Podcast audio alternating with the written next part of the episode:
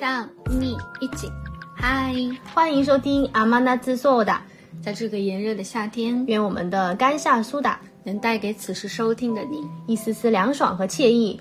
Hello，大家好，我是在日本生活了差不多五年时间的 Lilian，目前是一名想要天天在家工作的设计师。有时候可能会因为讲话转不过弯来，蹦出英文和日文，还讲，还请大家，还请让我提前跟大家说一声抱歉，希望大家多多包涵和理解。那么很高兴认识此时在收听的你，有罗西哥。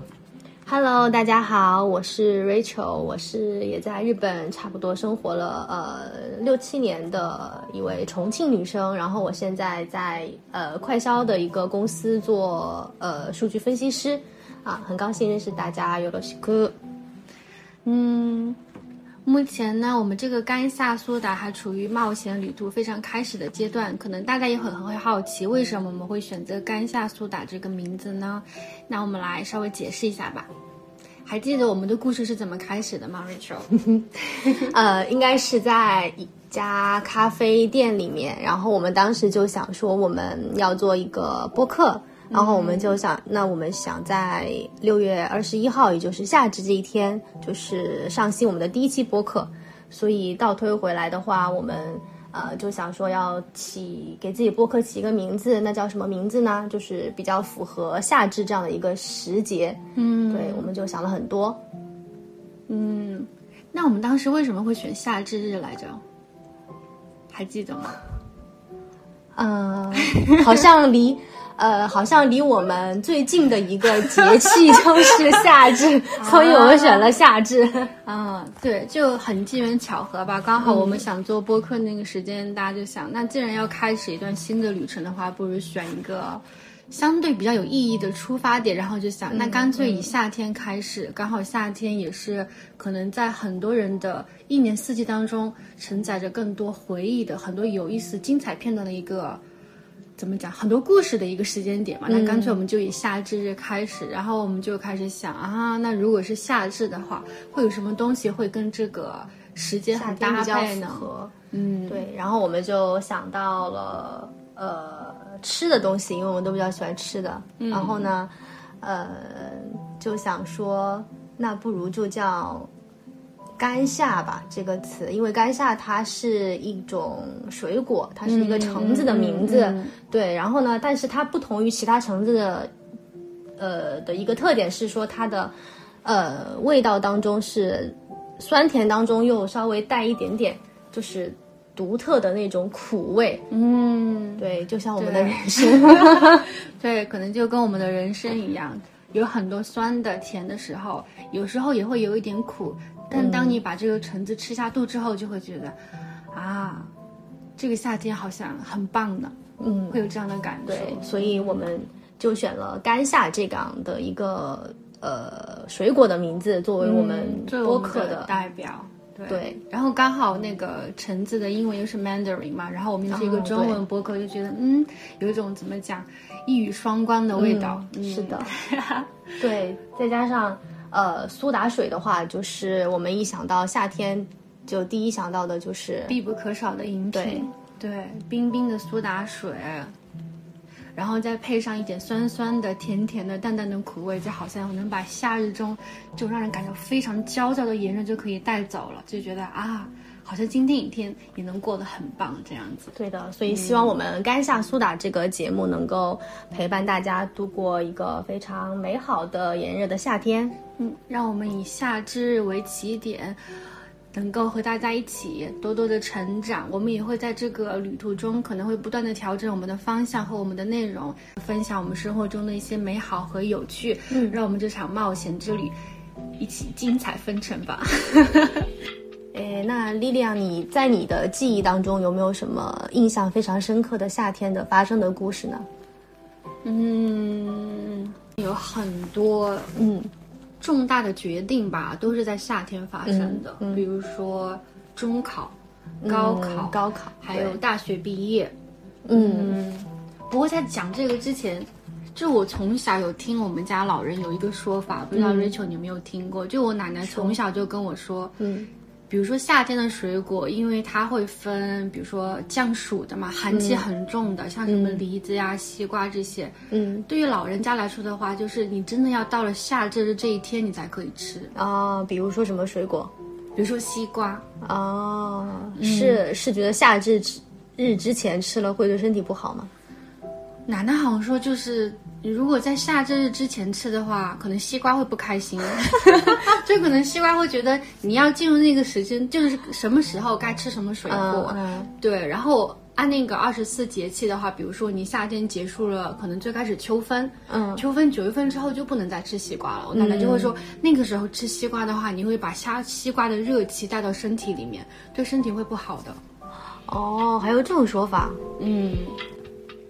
可能这个故事会稍微有一点远了，但我觉得是我人生轨迹整个改变的非常非常重要的一个夏天吧。嗯就是，嗯，先讲老实话，因为我高中有复读过，所以我、呃我也有复读。过，哦，好吧，我也有复读过，怎么样？好吧，我们两个好好，我们两个人好骄傲。OK，好来。嗯，就是所以可能有两个很重要的夏天，但是我第一个夏天的话，那个时候就是因为高考失利嘛，考的不是很好，嗯。但那个时候你人生就很迷惘，就知道就不知道你是要复读呢，还是说要去念一个技校，还是说要留学，还是说怎么样，就是你整个人非常的未知，嗯，然后。因为我们的父母那一辈的嘛，他们的人生的轨迹跟我们也不太一样，所以父母也没有太多就是很实用的意见和建议吧。就我妈的意思就是说，她完全支持我，那就等于把所有的决定都放在我这个地方。然后刚好那个时候我的表弟他是中考毕业，然后我们就想的是。管他的，先出去玩吧。嗯就玩一趟，可能你就有答案了呢。嗯然后那个时候就我们两个人，那年刚好我十七岁，嗯，然后我弟弟十四岁。你十七岁就高考了，对呀、十就是我第一次高考是十七岁那个时候。哇，那么早？对，哦，没事，你继续。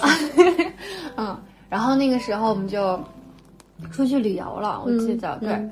呃，我们从第一个地方就是从四川，然后先去云南玩了一圈，然后从云南就你们两个人吗？自由行吗？没对，就我们。两个人没有跟团。嗯就可能那个时候父母胆儿也比较大嘛，就也没有想太多，然后反正就把我弟弟交给我了，想到嗯嗯那，然后有有个男生嘛，他个子又比较高，你就觉得那应该没有事儿吧，然后我们俩就，嗯，你知道那个时候嘛，网络也不会像现在这么发达，就没有所谓的攻略，就是可能你要去什么地方，就真的是你到了那个地方，然后跟当地人去聊有什么地方好去呀，才会知道你旅途的下一个目的地在什么地方。嗯。然后那个时候我们因为云南不是跟四川挨得很近嘛，嗯。我们俩就坐上了火车，就从我家坐火车，然后去上了我们的旅行的第一站昆明。嗯。哎，然后到了你等一下，你为什么要选择云南这个地方呢？因为离四川比较近吗？还是说你们就是很想要去云南？我记得当时我们俩之所以做这个决定，好像就只是我单纯的觉得它很近。哦，对，因为我弟弟他想去桂林，因为桂林山水甲天下嘛，然后云贵川嘛，我们想那干脆我们就先去云南，嗯玩几天，然后从云南去桂林，桂林去桂林对，嗯然后从桂林后来又去了其他地方，这个样子。嗯嗯，就一路上真的是经历了很多，因为你也能够想象嘛，两个小孩儿，两个都是未成年的，就是也是第一次出去旅行，嗯。就什么也不知道，就走到哪算哪，然后遇到了很多好人，然后也遇到了一些算是坏人吧，就我现在也不确定那个人是不是坏人，嗯。大概就是我们在昆明的时候，那个时候还有那种摩托车的那种出行方式，就是摩的，嗯嗯。然后我们两个小孩就坐在后面，然后我就跟那个大叔就一路神唠，啊，我还记得那个大叔说他是什么，他以前是什么。可能是我们局长，然后因为他的妻子吸毒了，嗯。然后就联络的，就可能他的工作也被撤了，然后就整个家庭都落落魄了，这个对，就可能家家破人亡那种感觉，然后钱财也没有了，然后他就开始做摩的带人，哦。对，然后就然后我就问他，我说有没有什么推荐的地方呀什么的，嗯嗯。然后具体的嗯中间的细节我是记不太清楚，但大概就是我们后来去了昆明市附近的一个泡温泉的地方，嗯嗯。对，然后我们就去泡温泉去了，但是在一路上后来我弟弟跟我说，他其实非常的害怕，因为他总觉得这个大叔可能会把我们是个带到什么坏人是吗？对，带到什么地方，然后就拐卖了。嗯嗯然后我们就说，因为我们当时完全没有去泡温泉这个想法嘛，嗯然后说去泡温泉，那是不是得去买就是泳衣嘛？嗯然后那个大叔就把我们载到了一个那个商场的地方，嗯然后我弟弟后来就跟我说，他一路上都紧紧的把我们那个小书包背着，如果有什么事，他就马上就马上跑跑。对，就反正很有趣，但还好也没有发生什么很对，也没有发生什么很奇怪的事情嘛。嗯如果要是真的比较坏的话，就是事过过了很多年之后，我才发现他那个时候给我们收费收了很高，就可能很 很短的距离，大概就坑了你们吗？对，就可能嗯很短的距离，但是我记得可能有给了他一百块差不多，就那个年代。摩的就要给一百吗？对大概可能是之前差不多摩的才五块十块那个样子呀。对，但那个20啊时候你也不知道嘛，50然后他也嗯载了我们一整就天到就把你们各种们宰了呗，去玩意思是。对，我但是对，可能是比较消费比较高吧，嗯但是也还好，就也没有发生什么很奇怪的事情。嗯然后后来我们从，呃，我们从云南后来再坐车去桂林，在玩的时候，然后拍各种拍照呀，然后有各种去了什么溶洞呀，嗯后来有去杭州，有去杭州的南宋御街，嗯嗯然后也是。经历了很多很多，反正就很热呀，各种乱七八糟的事情。嗯，后来就可能整个旅途下来差不多快十天，嗯然后我们从杭州去了南京，然后从南京的坐上大巴车就是回我们的老家嘛，嗯老家在江苏那边。嗯。在那个路上的时候，就你坐在大巴车上，然后你也睡不着，嗯然后整个旅途可能有差不多五到七个小时的时间，嗯我就看着路边的那种树啊，就是航道树这个样子，嗯，然后就开始觉得，嗯，好像知道未来要怎么走了吗？那种感觉。其实还是不知道，嗯但是你就有一种啊，这个旅途就要结束了吗？嗯然后就好像，哇，那我这个旅途结束了，我下一个就是可能要，比如说你去工作啊什么的，你就觉得、啊，我不想要去工作，我就想一直玩，我就想躺平。嗯，倒也不是，就是你会觉得。我想要继续这段旅程，我想要去更多、嗯更远的，想要看多更精彩的地方。对，但是你知道那个时候，你的能力是很有限的嘛。嗯然后我们这段旅程是因为就是父母的支持，他们给你的一些经济啊，和对你的信任，你才可以有这个开始，才会有路上就是遇到的各种形形色色的一些很有趣的事情，然后就觉得啊。不行，我要把我的人生放在我自己的手上。我想要努力，我想要去看更多、更远、更有意思的地方。哇然后就真的是，就很有趣，就是人生一个启蒙的一个对，然后就真的就是下车之后，然后我就跟我妈妈打电话说，我想要复读。哦啊，我都要哭了。嗯，就是可能就意识到了吧，就是真的是要好好念书，然后可才能能去更远的地方。对，就是可能在那个时候，我意识到了，只有通过读书，我才能给自己一些人生更新的一些寄语，然后你会有更多的可以做自己选择的一些能力和权利吧。嗯嗯我突然想到一个问题哦，假如说你以后你有孩子了，然后你孩子就是面临同样的一个选择，就是他可能嗯、呃高考失利了，然后面临着复读，或者是要去工作，或者要去读呃叫呃技校这样子的一个选择，这样的一个节点，然后他也跟你一样，他自己出去旅游了一圈，嗯。然后他回来就跟你说：“妈妈，我不想要读书了，嗯，我就想出去玩，然后出去打工挣钱，然后玩。”你你会支持他吗？嗯，这是一个很有趣的问题。当然，我不知道，就是当这个事情真实发生的时候，我会不会就是我的所作所为，我的我的态度呀，我的表现会不会跟我现在想的一模一样？嗯但在此时此刻的话，我会觉得说，嗯，每一个人的人生都有他自己要走的路吧。我觉得，因为肯定是没有所谓的标准或者说完美的答案。嗯就比如说，我当时如果去复读了，可能结果也不好，那可能我会觉得，那我这一年是不是浪费了呢？或者说，我会觉得，那我是不是应还是说应该去工作会比较好？但我觉得，你人生中遇到的每一个事情，做的每一个决定，绝对不会是浪费的。嗯嗯，就是可能你当下觉得你一定要去经历的一个过程。嗯，如果我以后的小孩他高考失利了，他想要去工作啊什么，那我也会会支持他吧。但可能我同时也会问他：你确定这个决定是你真的想要做的这个决定吗？嗯还是说，就是你很迷惘，你不知道自己该做什么，然后你选择了这条道路？我会希望他说，就是考虑清楚吧，让我们都能够对我们做的这个决定能够承担它可能发生的一些后果呀，一些发生的故事。明白。那 Rachel，如果讲到夏天的话，嗯，首先就是跑到你脑袋里面的印象最深刻的回忆是什么呢？我很好奇。嗯，首先跑到我脑子里的回忆就是嗯追星的事情吧，夏天，因为之前的演唱会基本上大家都会选择在暑假的那一段时间进行开演唱会嘛，巡巡回演唱会，然后学生放放假假什么的，嗯对，因为之前是为什么想去看演唱会？因为那个时候就是学生嘛，没有钱。嗯然后呢，有一次我和好朋友们去上海，去上海旅游的时候，然后就是坐那个大巴车，然后那个导游就跟我们介绍说，哎，这个旁边是上海，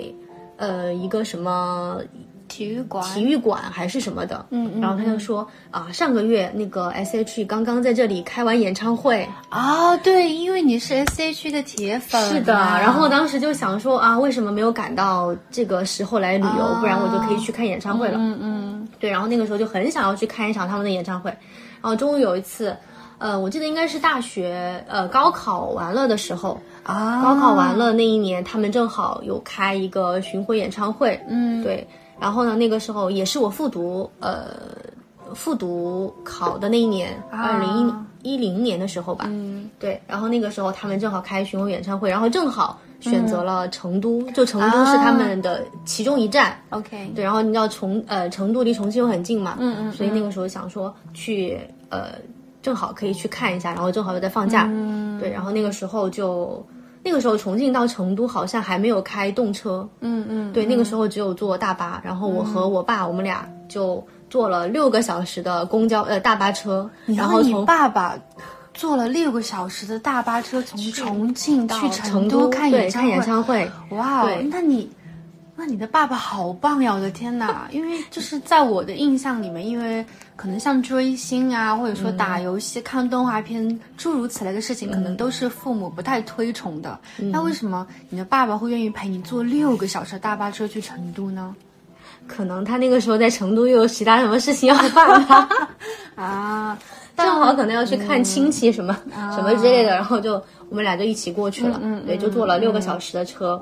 然后他就把我送到了那个演唱会的那个体育体育馆的门口，然后他就去办他的事情去了，然后我就去看演唱会，然后那那一次是我第一次看他们的演唱会，哇哦，那意义非凡呢。真的意义非凡，然后正好还是我刚刚大学、呃就是高中毕业的那个暑假，对，那你那个时候是已经拿到大学的入学通知书了吗？那个时候应该是定下来了，就等着那个录取通通知书来，那所以不整个人就特别的对，就很放松，就很很开心，然后真的好激动，那个时候感觉都要哭了，就第一次他们出来的时候，对啊，就就反正就很开心。终于见到了就是念念已久的偶像，而且那个时候也是又是人生中就是你什么都成功了嘛，对你努力了那么久，复读了，考上了自己想要去的大学，嗯嗯然后还见到了自己梦寐以求想要见到的人，天哪！但是我说这个偶像会不会一下子就有年代感出来了？大家都不会、啊，年龄暴露了，啊现在大概 S H 还是很活跃呀、对吧？好吧，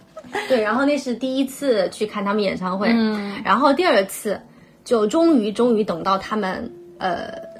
要来重庆了，但是当时不是团体来的，当时是就是田馥甄她他她一个人来 solo 的一个啊。演唱、呃巡回演唱会，然后选择了重庆。然后那个时候呢，然后那个时候年轻，大家都去，我不知道你你你有没有就是加入过后援会？有，对我就是实不相瞒，我是五月天的铁粉，我也是后援会的一员哦。同道中人，同道中人，嗯嗯对，然后就加入了后援会，因为我们当时是可以，就你知道那个演唱会买门票，你知道是买不到的嘛，对要么你就是从黄牛手上买，要么你就自己去硬抢，硬抢肯定是抢不到对，的，很难抢。对，要么你就付高价去找黄牛。然后我那个时候就想说，其实我进会员后援会的意图不是，是买票方便，对对不对？一样的，一样的，一样的。其实是另有所图，嗯，对，然后就去了后援会。然后呢，就跟着后援会一起去，呃，就是去买了门票，嗯，然后那个时候后援会就会在那个那个时候还是 QQ 那个群里，啊。然后后援会就会跟大家说，呃，我们就是会就会那个发布一些呃艺人的他的他们的一些行程可能他们自己有就是渠道会知道，然后他们就说，哎，这次他来重庆是什么时候的，什么时候的飞机会到机场，然后呢，如果有愿意要接机的，我们就可以一起去，但是大家都一定要遵守规则啊，什么什么的。哦，对，然后那个时候我我从来没有去接过机，就很想看真人，然后我就说报名去了，我就想去去看一看吧。嗯然后那个时候我们就是。呃，我们的集合时间是下午的两点钟。对，我记得我那个时候是十一点我就出门了，因为江北机场就重庆那个机场离市区很远，我十一点我就出门了。出门之后就到了那个呃那个国际，那个叫什么国际国际站台国际站台，对对，嗯国际站台。然后我们就在那个门口那边那个门口等，因为它那个国际站台其实很小一个一个地方，就是很多年前的那个重庆没有机场，扩，对，那个还没有扩对，建还没有扩建，就很小一个门。然后我们很多人。就就在那里等，然后大家都穿着后援会的会服，哇然后拿着灯牌，然后大家要么对，或者是大家准备了自己呃给他写的礼物，呃写的信啊，然后准备的礼物什么的，就想要给他。然后就一直等，然后当时我们当时记得好像是说从台北飞重庆的飞机是晚上晚上七八点什么时候那个时候差不多那个时候会落地嘛，我们这样想说就正好等着，结果发现那个航班延误了，啊，对，然后我们对然后我们就一直从下午两点钟一直等到了晚上凌晨可能哇哦十呃十一十二点钟吧，哇，对，那个时候他才下飞机。啊，然后当时我们等到中途，就是大家都真的很疲惫很，疲惫对，对而且你也不知道到底什么时候会到，有可能飞机就被取消了。对，然后你还想着说啊，他这么晚了，我到时候怎么回家？因为他很远啊，对但很对远。对，然后我们就但是想说啊，就是好不容易能来一次就可以接机嘛，然后就一直在那儿等，硬硬在那儿等。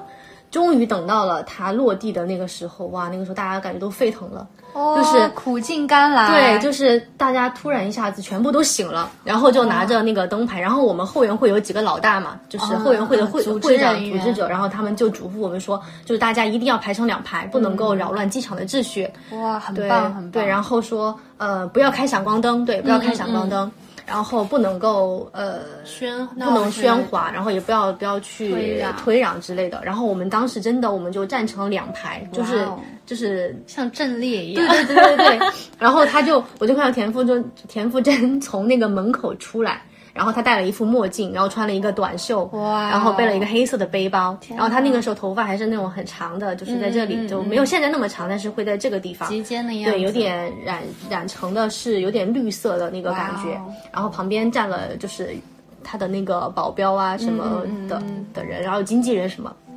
然后他就从那边走过来，哇！然后我们那个时候就沸腾了，然后大家拿灯牌，然后就、嗯就就就就欢迎他，就说、哦欢迎来重庆啊什么什么之类的，嗯对，然后呃，就短短的。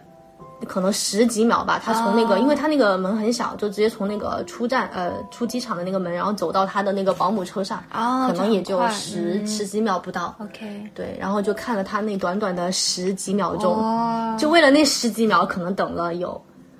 多久？十几个十几个小小时。嗯，对，然后回到家，可能因为还要从机场，然后又打的回家嘛，可能回到家可能两点多了。嗯，对，但是我真记得那天晚上我的心情真的很激动，回到家完全睡不着。我说哇塞，我终于看到我的偶像，简直是太兴奋，太而且。那么近距离，跟你在对演唱会的氛围完第一次看真人，就是那样。虽然他戴了一个墨镜，对，但是他也还是很很有礼貌，然后就会跟大家笑说大家辛苦了，等了哇那么久，对，然后也有哪说，哦，我们还给他献花了，但当然不是我去献，就是嗯我们的的代表去献花，然后把呃信啊什么礼物的给给到他，哦，哇哦，这样真的这个就是我很棒，真的很棒，印象非常深刻的一个夏天发生的故事。也是很青春的回忆了。对啊，你 你让我现在去等，我可能 不行了，我要睡觉，对体力可能不太我跟熬不了夜了，不行。但年轻的时候，大家都会有一股一腔热血嘛，就会觉得，那我既然到了的话，那我就干脆就做到底，对吧？是就等到，除非就是可能说飞机被取消啊之类，大家再回家。而且你想同龄人大家都在一起，就更觉得啊，没事的，我们可以可以熬到那个时候的，对就不会觉得那么难过。对，嗯。而且过去可能也有好几年，但是你也都你都还能记得他的头发染成的绿色，对，就是那种细节，我现在印象都很深刻。你会一直回味吧。可能到很很多很多年过去的，你也会觉得会怀念那个时候的冲劲儿。，怀念青春的自己。可能这就是夏天独有的一种燥热、燥热的一种感觉吧。是的，嗯。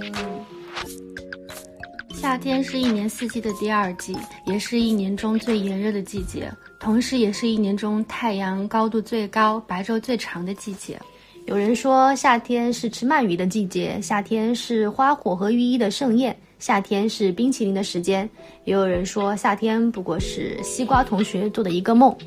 一个梦。